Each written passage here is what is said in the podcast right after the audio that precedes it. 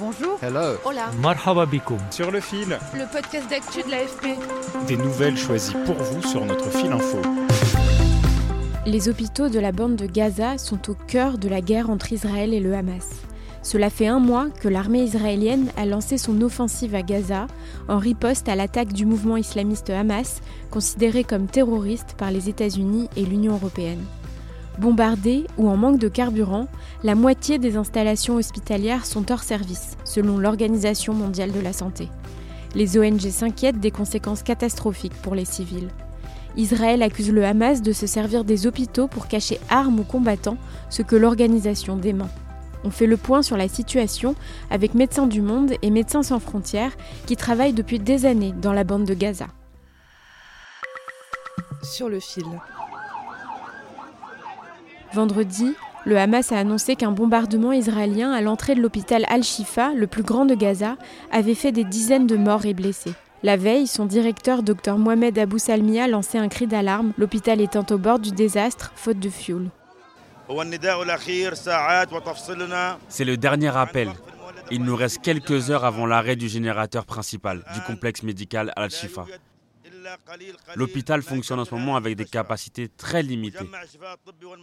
Al-Shifa, c'est le plus grand complexe médical et accueille non seulement les patients hospitalisés et les blessés, mais aussi l'ensemble de la population de la bande de Gaza. Les patients souffrant de maladies chroniques et de blessures graves dépendent de cet hôpital.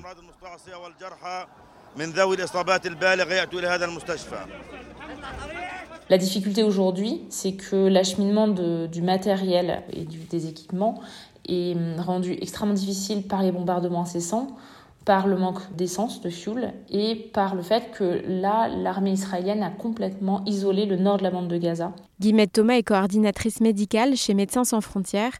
Elle est basée à Jérusalem. Il n'y a plus de rentrée de fuel, il n'y a plus d'électricité. Tout fonctionne sur générateur pour alimenter les services les plus euh, essentiels comme la réanimation, les blocs opératoires, la néonatologie. On sait que, ces services-là sont dépendants à 100% euh, de l'électricité, c'est-à-dire que s'il n'y a plus d'électricité, tous les matériels, tous les équipements médicaux vont s'arrêter et les patients vont mourir. Par exemple, à la coup d'hôpital, notre chirurgien qui travaille nous disait qu'il y a des coupures d'électricité très régulièrement dans la journée parce que les générateurs en fait n'arrivent pas à fonctionner 24 heures sur 24. Ça veut dire que quand il est en train d'opérer, ben, d'un coup il n'y a plus d'électricité. Euh, Aujourd'hui, si l'hôpital Shifa par exemple, euh, s'il n'y a plus d'électricité de, à Shifa, c'est plus de 100 personnes qui sont en soins intensifs qui vont mourir, c'est plus de 80 bébés qui sont dans les services de néonatologie qui vont mourir, et il n'y a euh, plus aucun, aucune euh, communication, aucun mouvement entre le nord et le sud de la bande de Gaza. Donc nous, désespérément, on essaie vraiment d'acheminer cette aide et ce matériel médical euh, au nord, vers, euh, vers à l'hôpital Shifa notamment, où nous travaillons.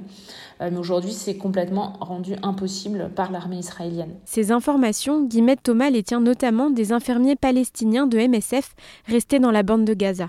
Dans les hôpitaux, il manque de tout.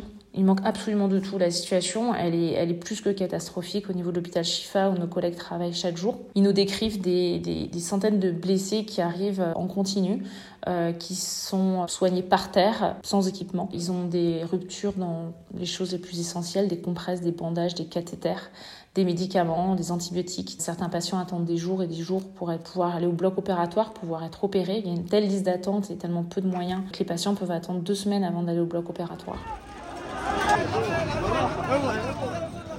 Plus de 60% sont des femmes et des enfants aujourd'hui qui arrivent dans les hôpitaux avec des blessures extrêmement graves, qui font suite aux explosions, aux lésions qui sont induites par l'effondrement des, immeubles. C'est souvent des fractures, des patients qui ont des, blessures par écrasement, euh, des brûlures, énormément de brûlures.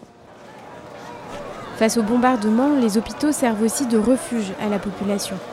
Écoutez Yam Shamlak, habitante de Gaza, interrogée par l'AFP le 2 novembre devant l'hôpital Al-Quds, au sud-ouest de la ville de Gaza. On est venu ici à l'hôpital pour se mettre à l'abri, mais on n'arrive pas à dormir. Tout le monde est terrifié. Les enfants, les femmes, les personnes âgées, et puis il y a aussi des malades parmi nous. On ne sait pas où aller. On a été évacués de nos maisons, mais on a peur aussi ici, à cause des missiles.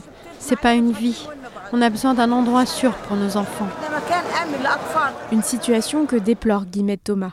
Les hôpitaux sont devenus des, abris géants, en fait. C'est des camps de, déplacés, en fait. Il y a plus de entre 40 et 50 000 personnes aujourd'hui qui sont dans l'hôpital Chifa. C'est presque impossible d'y travailler parce qu'il y a tellement de monde partout, dans les couloirs, dans les, dans les parkings, dehors, dans les escaliers. Enfin, les, les gens s'abritent partout où ils peuvent pour trouver refuge. Dimanche, les principales agences de l'ONU ont réclamé un cessez-le-feu humanitaire immédiat. C'est des dizaines, probablement autour de 20 000 blessés à l'échelle de la bande de Gaza liés au bombardement. Jean-François Corti est le vice-président de l'ONG Médecins du Monde qui a une vingtaine d'employés à Gaza. Mais c'est aussi énormément de malades qu'il faut prendre en charge pour des maladies classiques, euh, appendicite, euh, diabète décompensé, euh, insuffisance respiratoire. Et donc la description que l'on a de nos équipes, c'est qu'on opère sans anesthésiant, qu'on fait des césariennes ou des amputations sans anesthésiant. Et donc à Gaza, on meurt sous les bombes. On meurt aussi de maladies dont on connaît les traitements, mais pour lesquels nous n'avons plus accès à ces médicaments du fait du blocus.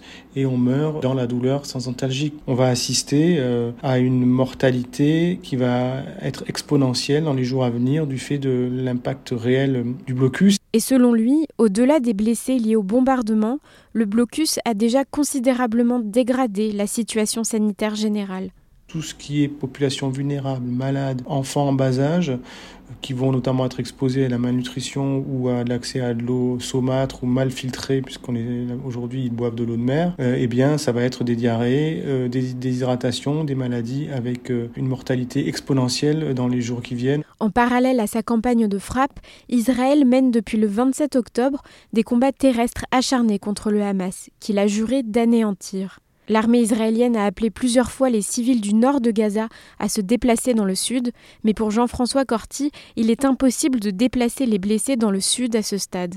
Ce n'est pas réaliste d'un point de vue sanitaire et médical de transférer des patients instables cliniquement sous bombardement avec des routes qui sont pas fonctionnelles. Lors de la crise Covid, lorsqu'il y avait les services hospitaliers de l'Est de la France qui s'est saturé, malades. On a fait des ponts aériens, on a transféré des malades vers euh, Toulouse, euh, Bordeaux, Marseille, Paris pour désengorger les services hospitaliers. Ça a nécessité plusieurs jours, voire plusieurs semaines d'organisation avec du SAMU, des ponts aériens, des ponts euh, avec la SNCF. Là, à Gaza, il n'y a rien de tout ça. du coup, beaucoup de familles ne peuvent pas se déplacer et les soignants ont décidé de rester auprès d'eux. La situation humanitaire dans la bande de Gaza est selon lui exceptionnelle.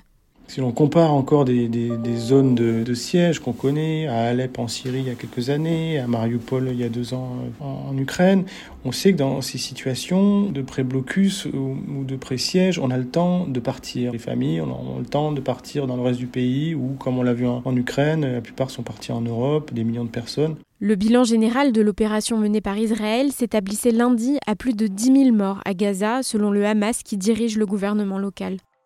Depuis le début de la guerre déclenchée par l'attaque du Hamas le 7 octobre, plus de 1400 personnes ont été tuées du côté israélien, dont des centaines de civils massacrés le premier jour par les hommes du mouvement islamiste palestinien, selon les derniers chiffres des autorités israéliennes. 241 personnes ont été prises en otage et emmenées à Gaza.